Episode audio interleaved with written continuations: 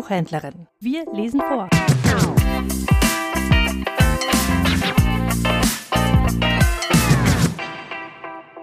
Gisela von Arnim, Mondkönigs Tochter. Ein Märchen für eine Abendstunde.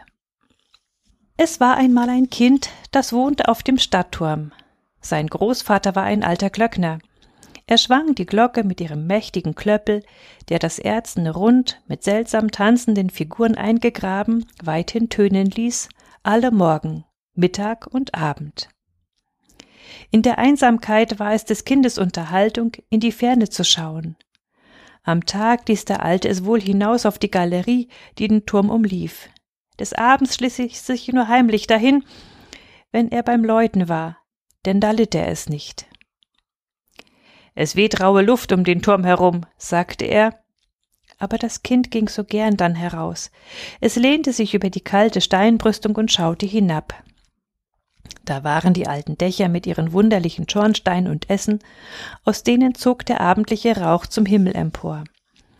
Das Kind streckte die Nase weit in die Luft, zu riechen, was die Leute unten essen. Die Sonne schied, sie vergoldete die Giebel und Erker und glühte in den Dachfenstern. Ein graues Kätzchen schlich von einem Dache zum andern. Wo das Kind am liebsten hinschaute, das war eine kleine alte Kirche. Nicht im Gedränge der Häuser. Sie lag zur Seite der Stadt. An der Mauer stand eine hohe Linde und ein Holunderstrauch blühte darunter. Auf dem Kirchhof waren viele grüne Hügelchen mit schwarzen Kreuzen. Ihre Spitzen waren vom Abendgold besäumt. In dem hohen Grase und wilden Blumen spielten oft Kinder.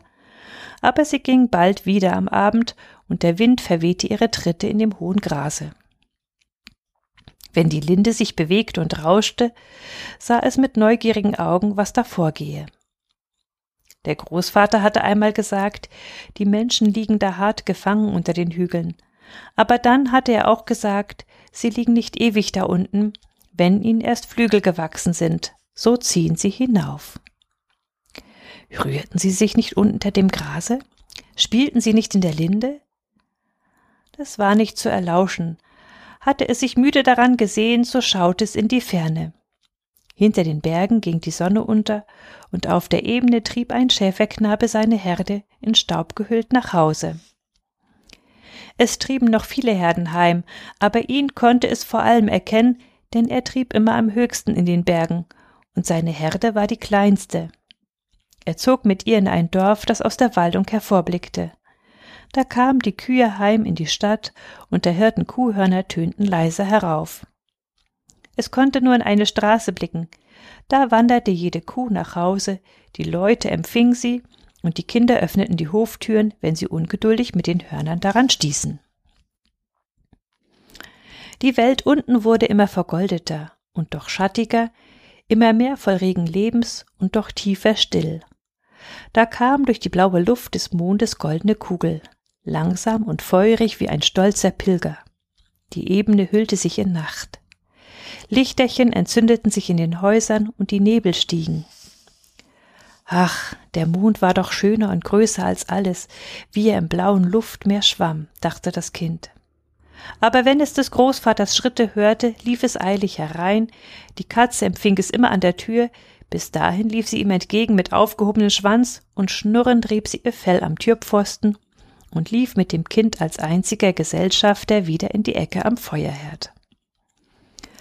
Einmal erwischte der Alte das Kind am Abend draußen im Mondschein, da ward er sehr zornig und sagte, der Mond habe unter den Seinen schon viel Unheil gestiftet. Erli, Erli, ich bestelle mir eine große Rute von drunten, wenn ich dich noch einmal treffe im Mondschein, schloss er. Und der Mond war doch so schön. Sie hätte ihn so gern einmal gesehen, recht lange, und gefühlt, wie sein sanftes Licht sie bescheine.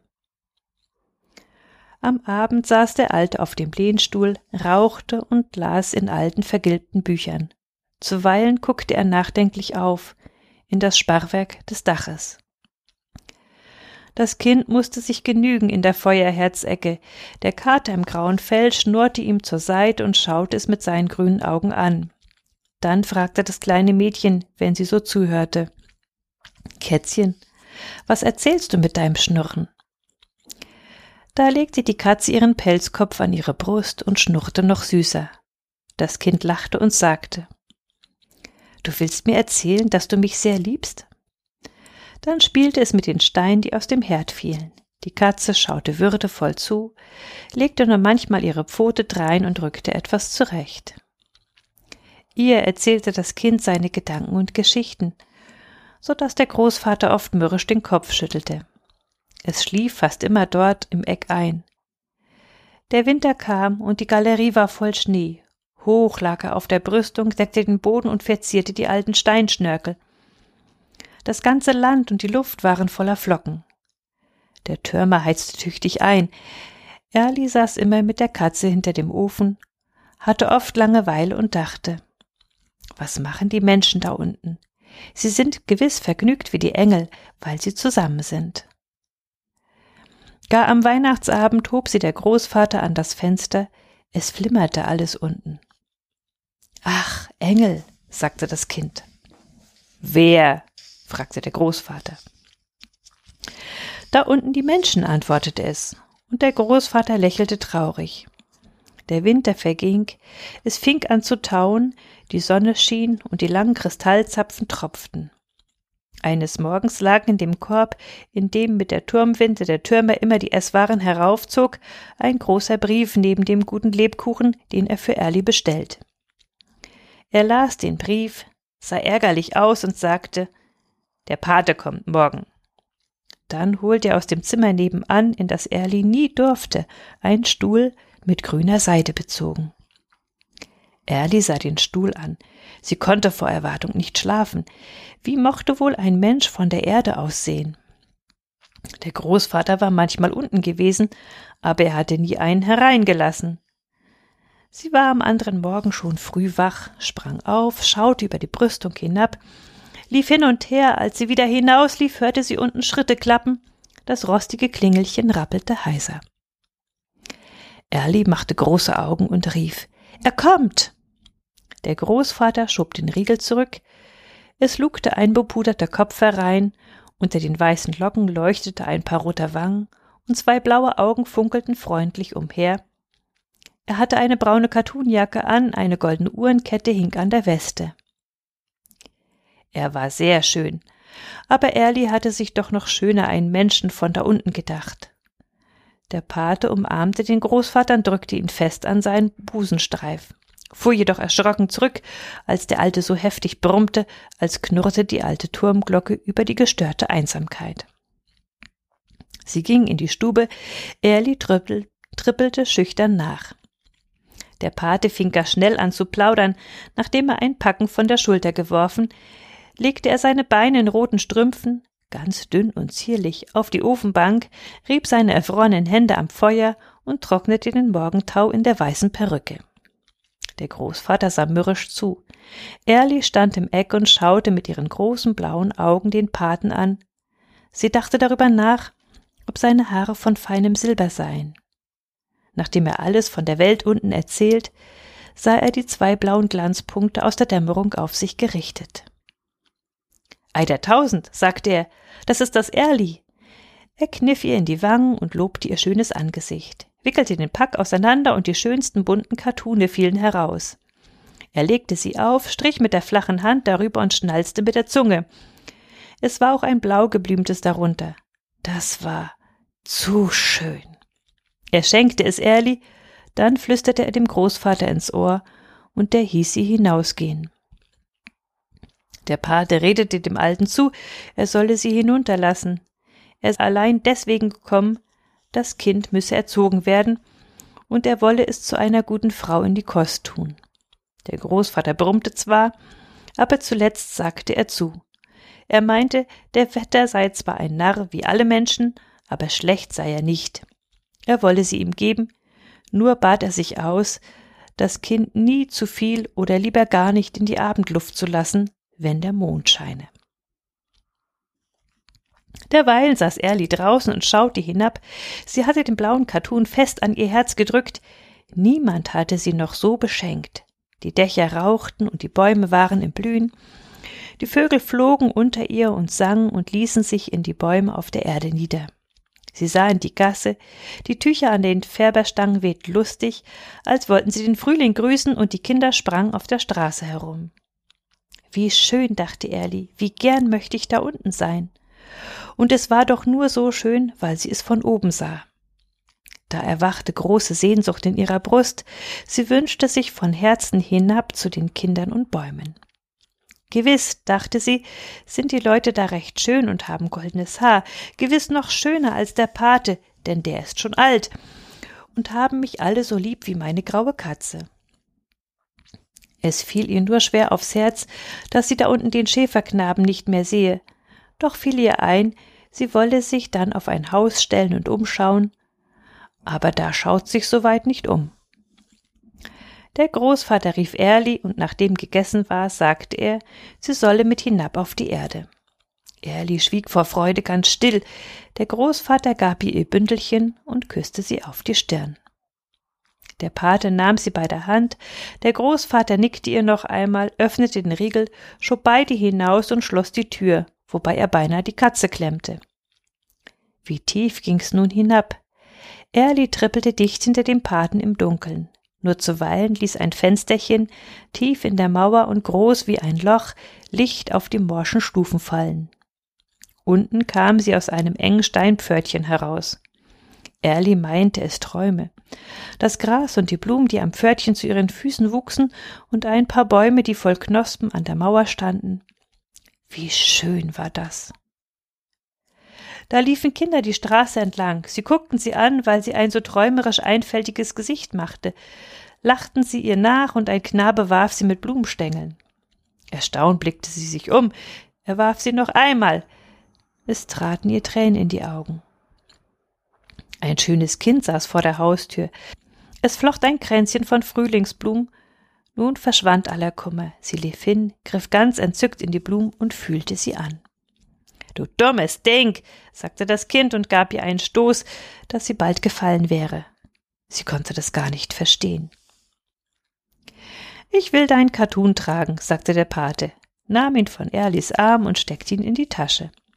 Vor ihnen öffnete sich eine Gasse, die ging wie ein Berg hinab.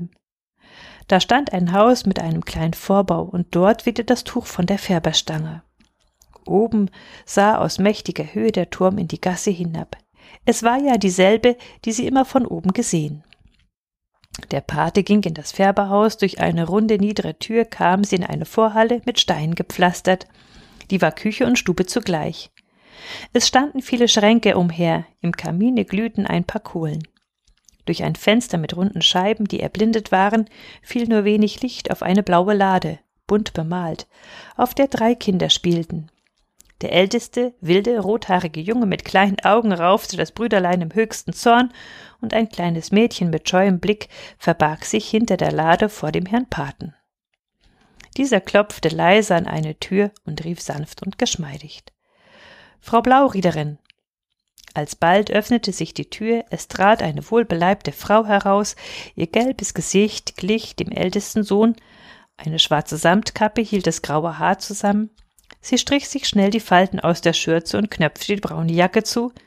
Dabei lächelte sie dem Herrn Paten so freundlich wie möglich an. Dann wischte sie schnell den Schemel ab.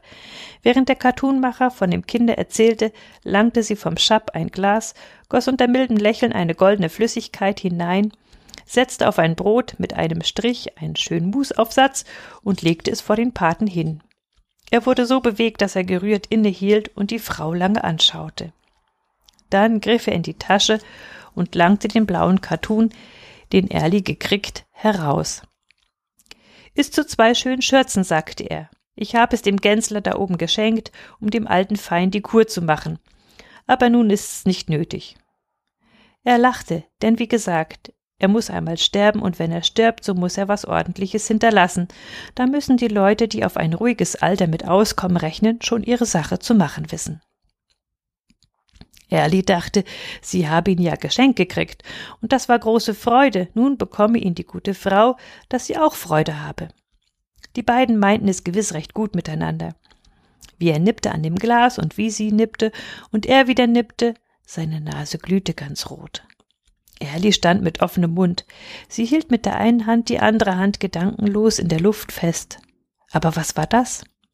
Es klappte etwas auf ihrem Ärmel. Es war die Musstulle des kleinen Mädchens, die sie dem ältesten Knaben zu diesem Kunststück hatte hergeben müssen. Der Pate ging, Elli zupfte an ihrem Ärmel, er wendete sich um. Wie leuchtete seine Nase so rot? Der Himmel, mein Kind, ist nur durch Tugend zu erringen, sagte er und ging unsicheren Schrittes davon. Am anderen Tag wurde Erli in die Arbeit eingeweiht. Statt in die Schule geschickt zu werden, musste sie Baumwolle auffinden. Der Mann der Frau Blaurieder war Färber. Er färbte sie dann. Wie gut hatten ihr doch die kleinen Kinder vom Turm herab ausgesehen, und jetzt, wenn sie einsam saß und das Garn wickelte, hörte sie sie draußen schreien und sich zanken. Sie neckten die Hühner der Frau Nachbarin und rupften ihnen die Federn aus. Hatten sie etwas im Haus verübt, so schoben sie die Schuld auf Erli. Und die Frau zankte so heftig und bös. Machten die Nachbarn manchmal Besuch, so staunten sie über das schöne Kind, weil es so still am Fenster saß, auf dem alten Schemel, das lange goldseidene Härchen, wie stolz es herumwehte, wenn es den Faden um das Rad schwang. Und doch sah es ganz fromm aus und arbeitete hinter den düster erblindeten Scheiben, bis ihm die Tränen aus den Augen sprangen. Da sagten die Nachbarn Schau, es leuchtet wie ein Stern, oder ist es doch so weich und weiß wie ein frischer Wecken? Das Kind ist schön wie ein frischer Nusskern. Solche Lobsprüche musste immer Erlin nachher hart büßen. Die Frau Blaurieder war dann härter und böser als sonst. Sie durfte nicht einmal am Feierabend auf die Straße wegen dem Verbot des Großvaters. Sie legte die Stirn ans Fenster, wenn es zu dunkel war zum Arbeiten. Da flogen die Vögel um den Turm und suchten sich eine Stätte für die Nacht. Was wehte wohl jetzt die Luft so kühl um den Turm oben? Bald hätte sich das Kind wieder hinaufgesehnt. Aber es passierte doch so viel Neues hier auf Erden, und ein Kind sieht gern Leben und Bewegung um sich. Dann war der alte Mann der Frau Blaurieder, der hatte heimlich eine Neigung zu dem Kinde. Und wenn er von drinnen hörte, dass niemand anders da war, steckte er den Kopf durch die Tür, lächelte es an und sagte ihm ein paar freundliche Worte. Er war halb simpel. Das Kind musste doch bei ihm bleiben und ihn trösten. Als er wieder einmal glaubte, es sei niemand in der Stube, steckte er den Kopf mit der weißen Zipfelmütze herein, er räusperte sich, da Erli nicht aufschaute wie gewöhnlich. Aber puff, war sein Kopf eingeklemmt zwischen der Tür. Frau, Frau Blaurieder war ungesehen dahinter gestanden und hielt den Kopf nun tüchtig mit der Tür fest. Sehr lange guckte der Alte nicht mehr herein. Das Kind aß nie viel, dann schalt die Frau beim Abendessen und sagte Du bist ein hochmütiges Ding. Du meinst, weil du so hoch geboren, der Sonne und dem Mond so nah, dürftest du nichts essen. Du hast einen Mondmagen, so glatt und so dünn. Ja, Mondmagen, Mondmagen, riefen die Kinder, so sollst du heißen. Es hatte aber eine ganz eigene Bewandtnis mit dem Mondmagen. Es aß wirklich nicht so viel wie andere Leute und nie mit Gier. Auch war es schöner und besser als jedes andere Kind auf der Welt es fiel ihm nicht ein, Unrechtes zu tun. Sein Herz erzählte ihm so viel Schönes und Herrliches vor, dass es an nichts anderes denken konnte, und es hatte nur einmal in seinem Leben gesündigt, als es aus Sehnsucht nach dem Mond hinter des Großvaters Rücken hinauslief. Eines Abends sah Erli, dass die Kinder sich flüsternd in den Ecken herumtrieben. Sie dachte, Ei, die haben gewiss wieder einen Streich im Sinne. Sie sah, wie der älteste Schelm aus des Vaters Farbenkasten Farben stahl und sie mit Öl anrieb.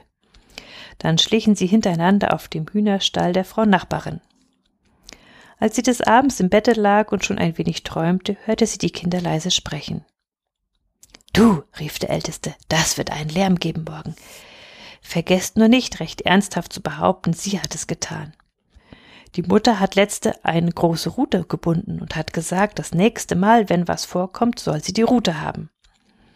Warum ist sie so hochmütig? Die Mutter hat gesagt, sie wolle sie nicht immer strafen. Sie verspreche dem Vater etwas aus der guten Flasche, wenn er sie schlagen wolle.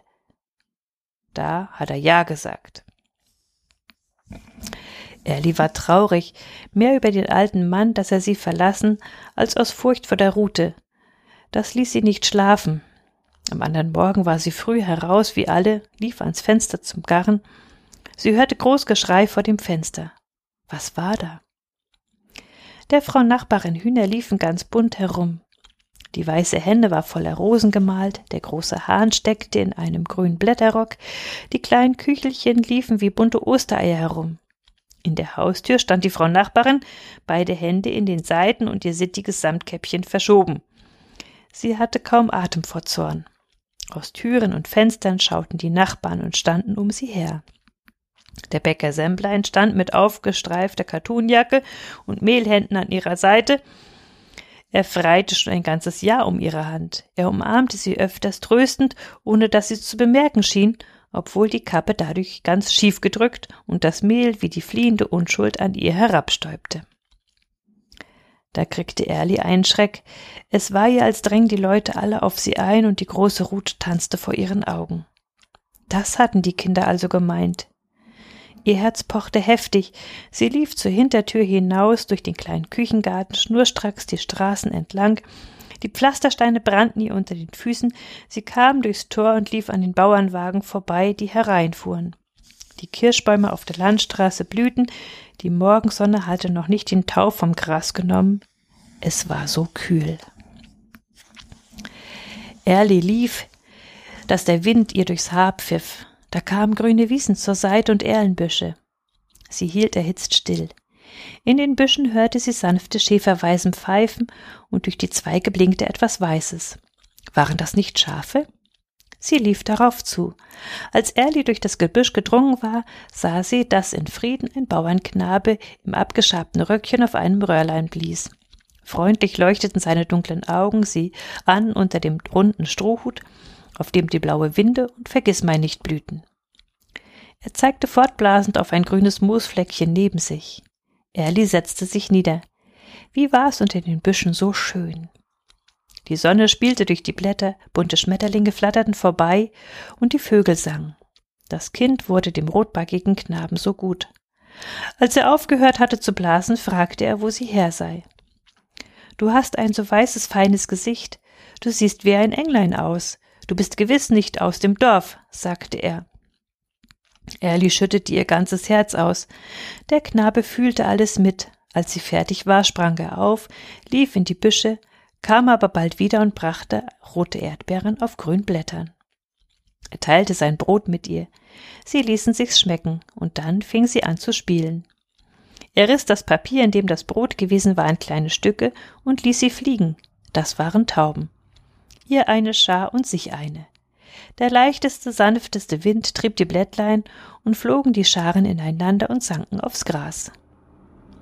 Erli war den ganzen Tag so fröhlich wie noch nie. Es war Abend. Die Hirten trieben die Herden ein und bliesen ihr Abendlied. Erli war traurig, sie dachte ans Scheiden. Der Knabe besann sich. Weißt du was? sagte er. Warte hier, bis ich eingezogen bin ins Dorf, dann komm nach. Der Bauer, bei dem ich diene, wohnt im dritten Haus. Er hat gerade eins nötig, das die Gänse austreibt. Vielleicht nimmt er dich. Erli duckte sich nieder ins Gras. Als sie der wegziehenden Herde Staub nicht mehr sah, lief sie den Landweg entlang auf das Dörfchen zu. Es lag im Busch, die Lichterchen waren schon angezündet, nur vor den Türen flüsterten die Leute. Die Mägde gingen mit klappernden Holzschuhen zum Brunnen und die Eimer klirrten. Das dritte Haus war ein kleines mit einem Strohdach. Der Efeu hatte es dicht zugerankt. Sie sah schüchtern durchs helle Fensterchen. Der rotbraune Esstisch stand vor dem großen grünen Kachelofen mit vielen seltsamen Bildern in erhabener Arbeit. Der Bauer lag auf der Ofenbank, vor ihm sein Spitz. Er hatte ein braunes, piffiges Gesicht, sah zornig aus und rauchte und kratzte sich den grauen Kopf unter der blauen Mütze. Die Frau trug eine rauchende Suppe auf. Hinten im Dunkeln hängte Kurt, so hieß der Knabe, seine Peitsche an den Nagel, nach der Tür schielend. Erli klopfte leise und furchtsam. Herein, rief der Bauer, der heute bei guter Laune war. Wie drehte Erli ihr Schürzchen zwischen den Händen, aber er fragte nicht viel. Sie sagte nur, sie sei ein armes Kind aus der Stadt, er war zufrieden, dass sie keinen Lohn verlangte, und nahm sie zur Gänsehirtin. Bald saßen die Kinder mit lachenden Gesichtern einander gegenüber, den Kopf über einer dampfenden Schüssel und löffelten, der Bauer war vergnügt und lachte über sie.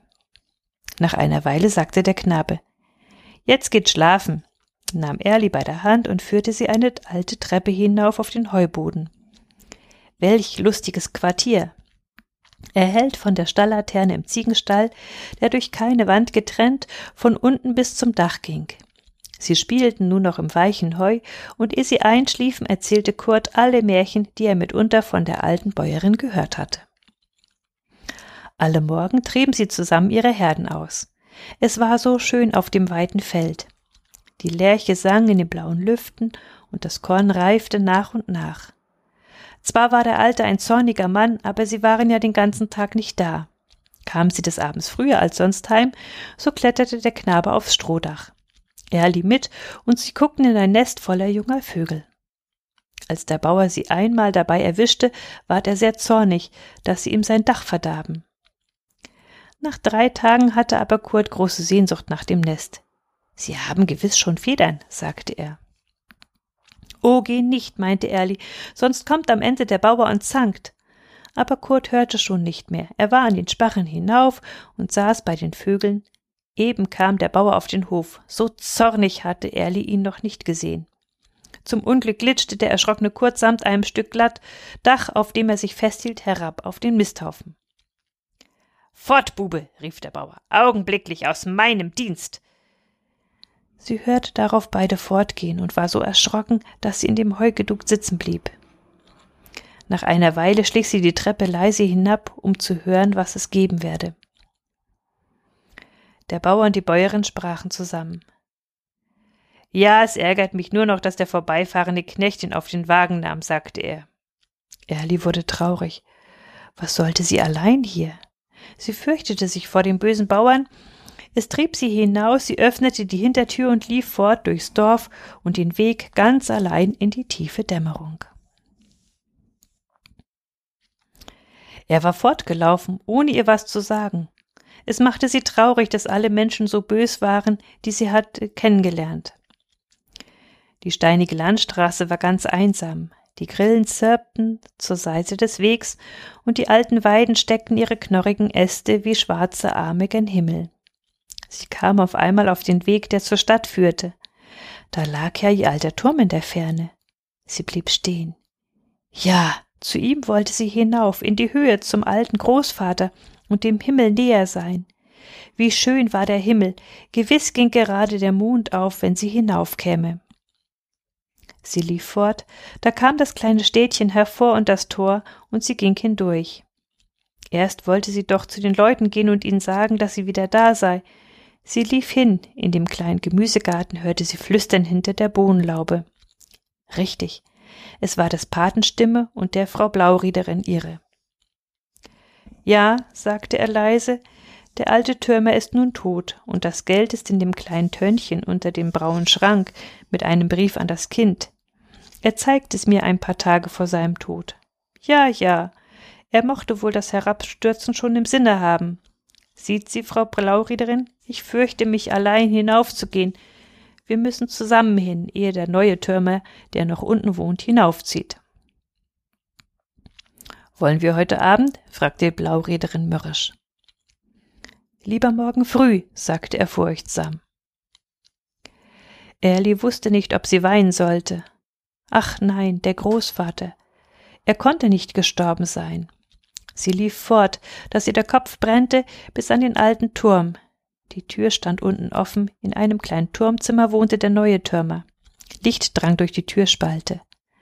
Leise trippelte Erli die Treppe hinauf, in der Dunkelheit hatte sie keine Furcht. Sie kam an die letzten Stufen, zitterte und lauschte. Kein Laut. Sie öffnete die Tür zur Galerie. Der Wind wehte kühl um den Turm. Erli ging hinein, alle Türen offen.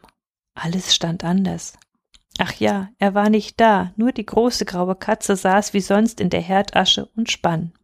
Erli weinte. Da fiel ihr der Topf ein, der unter dem Schrank stehen sollte. Sie lief hin und fand ihn. Sie trat hinaus, um besser zu sehen, stellte ihn auf den Rand der Brüstung und schaute den Brief an. Sie konnte ihn nicht lesen. Sie kehrte den Topf um und sein Inhalt lag auf der Brüstung. Erli sah das Gold funkeln. Sie wusste nicht, was man damit mache. nahm spielend eine Handvoll und ließ sie in die Tiefe stürzen. Das Gold glänzte. Sie warf mehr hinab, bis es alle war. So warf das Kind unschuldsvoll das Geld des gierigen Paten und der Frau Blauriederin hinab, und wer weiß, welch armer Wanderer es in dem Stadtgraben fand. Das Kind ward müde, es setzte sich auf das Steinbänkchen auf der anderen Seite des Turms, wo es in die Weite umherschauen konnte. Es legte den Kopf an die Mauer, und Tränen liefen ihm die Wangen hinab. Aus den Tälern stiegen die Nebel, und die Wälder lagen in dunkler Ruhe. Da kam die Mondkugel am Himmel langsam und feurig herauf. Erli hörte dicht an sich ihren Namen rufen. Neben ihr saß die Katze und schaute mit großen grünen Augen sie ernsthaft an.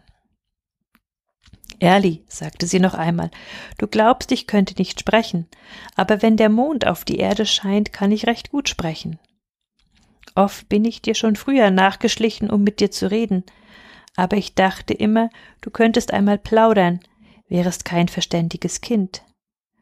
Wohl verstand ich deine Sehnsucht nach dem Mond. Ja, ja, der Apfel fällt nicht weit vom Stamm. Liebes Kätzchen, rief Erli, sag geschwind, weißt du was vom Großvater?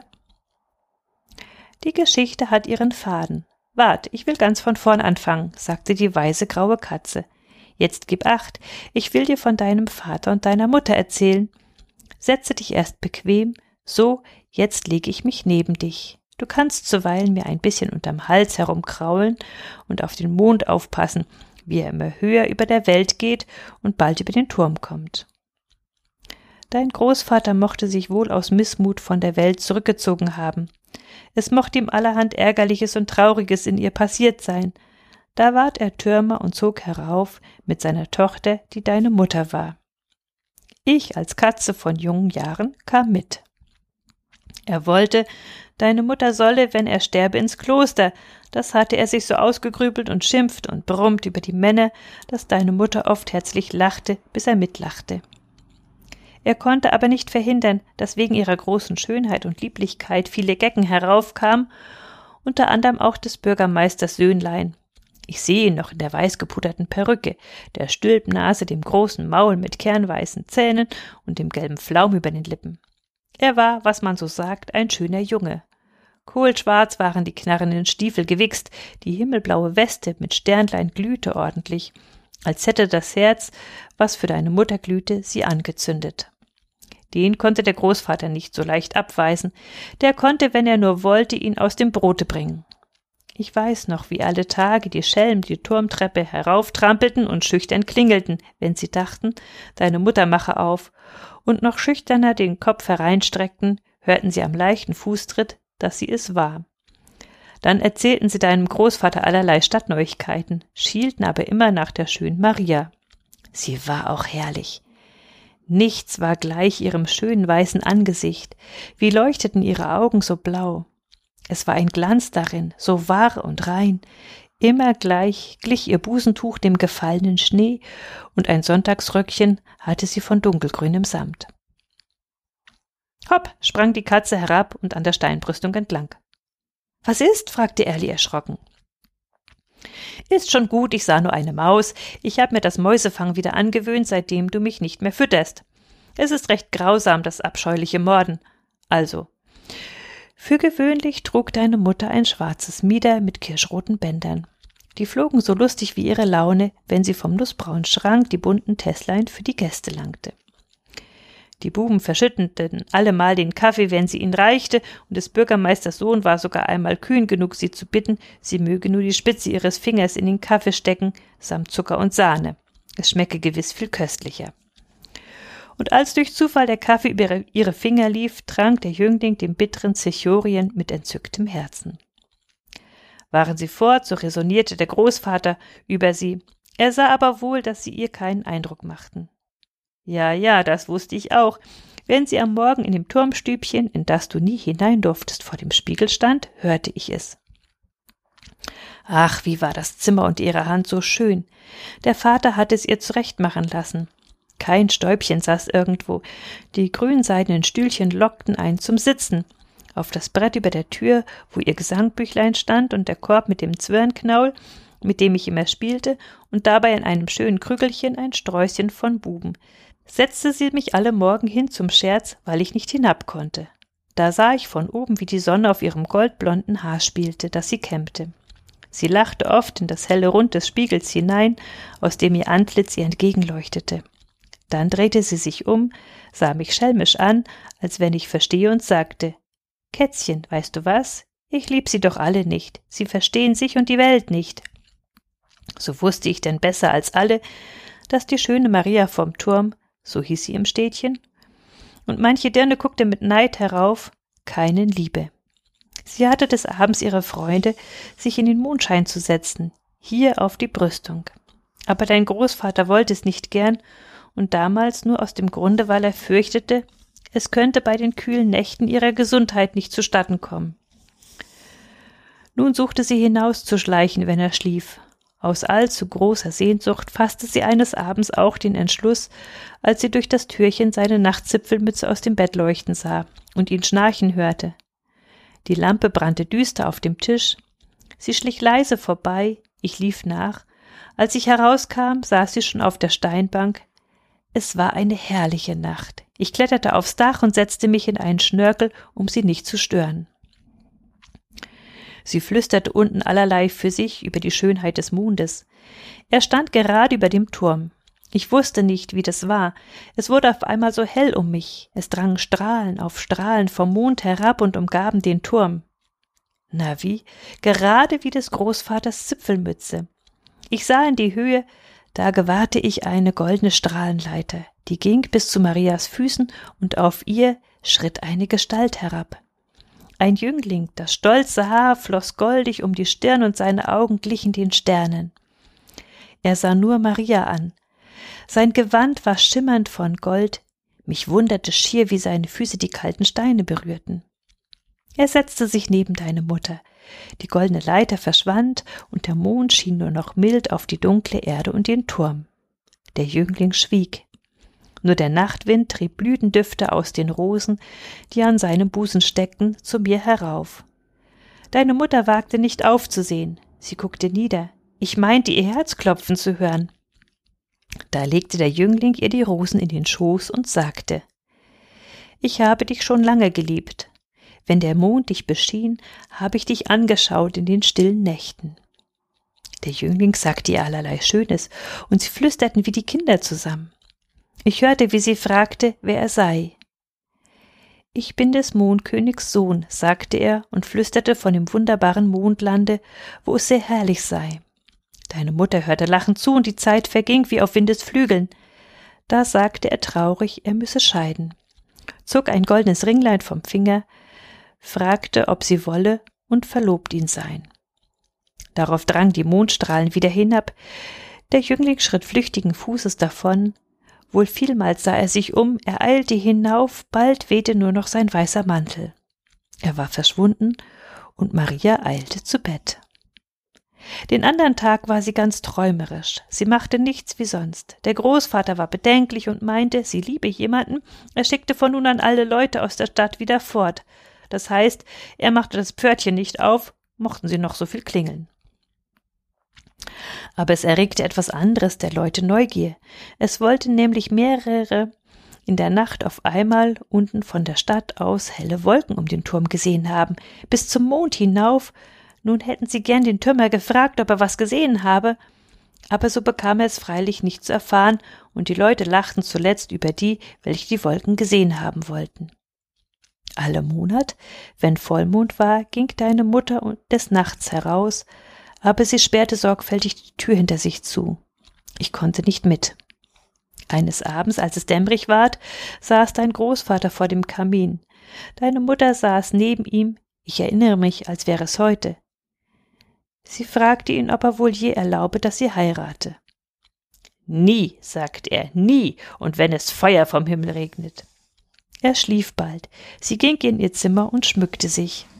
Wozu, wusste ich nicht, Heute schlich ich mich ihr nach. Da sie zu sehr mit sich selbst beschäftigt war, merkte sie es nicht.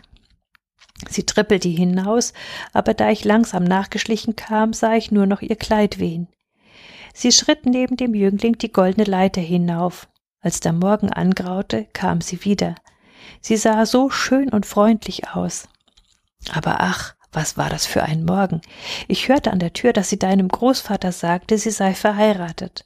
Sie zeigte ihm ein goldenes Ringlein und den Trauschein, den sie für ihn vom Mondpfarrer hatte schreiben lassen, mit goldenen Blättern in einem goldenen Kästchen. Aber dein Großvater schalt sie eine Hexe und meinte, sie habe sich mit dem Fürsten der Finsternis vermählt und sie sei an ihn gekettet ihr Leben lang.